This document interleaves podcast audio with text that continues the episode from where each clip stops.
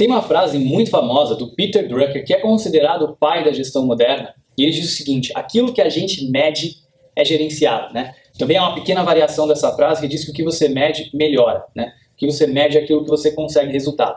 Você já deve ter ouvido falar várias vezes sobre a importância de medir as coisas para conseguir bons resultados.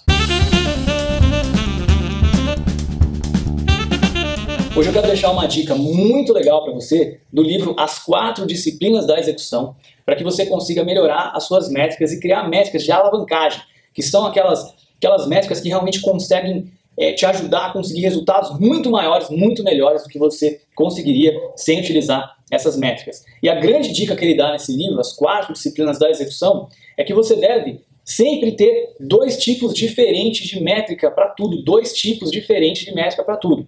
São as métricas de indução e as métricas de resultado. Vou te dar um exemplo bem simples do nosso dia a dia, do nosso cotidiano, que vão fazer com que você entenda de uma forma fácil a diferença dessas duas, mas é claro, é importante você traduzir isso para o seu contexto, para o seu trabalho, identificar quais seriam é, as métricas de indução e resultado no seu contexto. Mas vamos lá, vamos imaginar que você quer perder peso. Então, pessoal, perder peso é muito fácil, porque peso já é uma medida em si próprio, né? Ou que você quer aumentar a venda. Então, venda também é uma coisa que a gente consegue medir, né? Quanto vendeu, quanto faturou.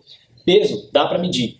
Só que peso é a sua métrica de resultado. O que você quer de fato é perder peso. Então, quando você está pesando hoje 75 quilos, quando você quer pesar lá na frente 70 quilos, todo dia você vai se pesar e vai acompanhar a sua métrica de resultado. Mas olha só, é muito importante que você tenha também métricas de indução.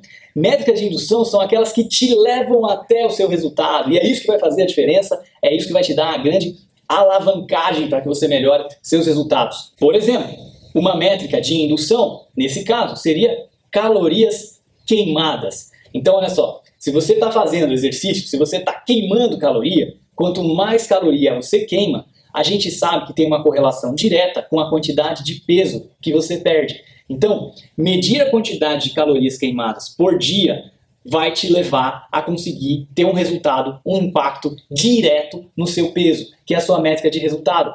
Por isso que calorias queimadas, no nosso exemplo, é uma métrica de indução. É isso aí, pessoal. Então você tem que ter métricas de indução também. Que é outro exemplo, nesse caso do peso, a gente falou de calorias queimadas, calorias ingeridas, calorias ingeridas. Se você medir também o quanto você ingere de calorias, a gente sabe também que a ingestão de calorias vai ter um impacto direto também na sua métrica de resultado, que é o peso. Então, se você ingere menos calorias, a gente sabe que provavelmente você vai também perder peso.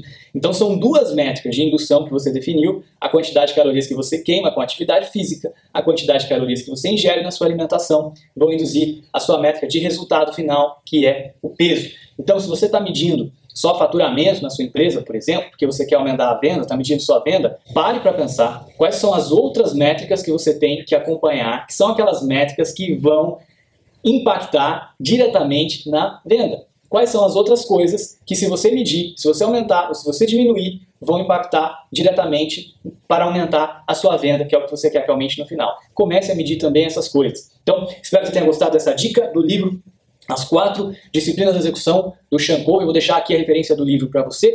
Não esquece de deixar um comentário no vídeo, dar o seu like se você gostou. Se você não gostou também, pode dar um dislike. Eu quero saber se você está gostando ou não de acompanhar esses vídeos. Não esquece também de se inscrever no canal para você acompanhar os próximos vídeos. Se está ouvindo via podcast, entra lá no iTunes, deixa o seu review do podcast, põe o seu comentário, me deixa dicas de próximos assuntos que você gostaria que eu falasse nos episódios futuros também. Muito obrigado e até o próximo episódio.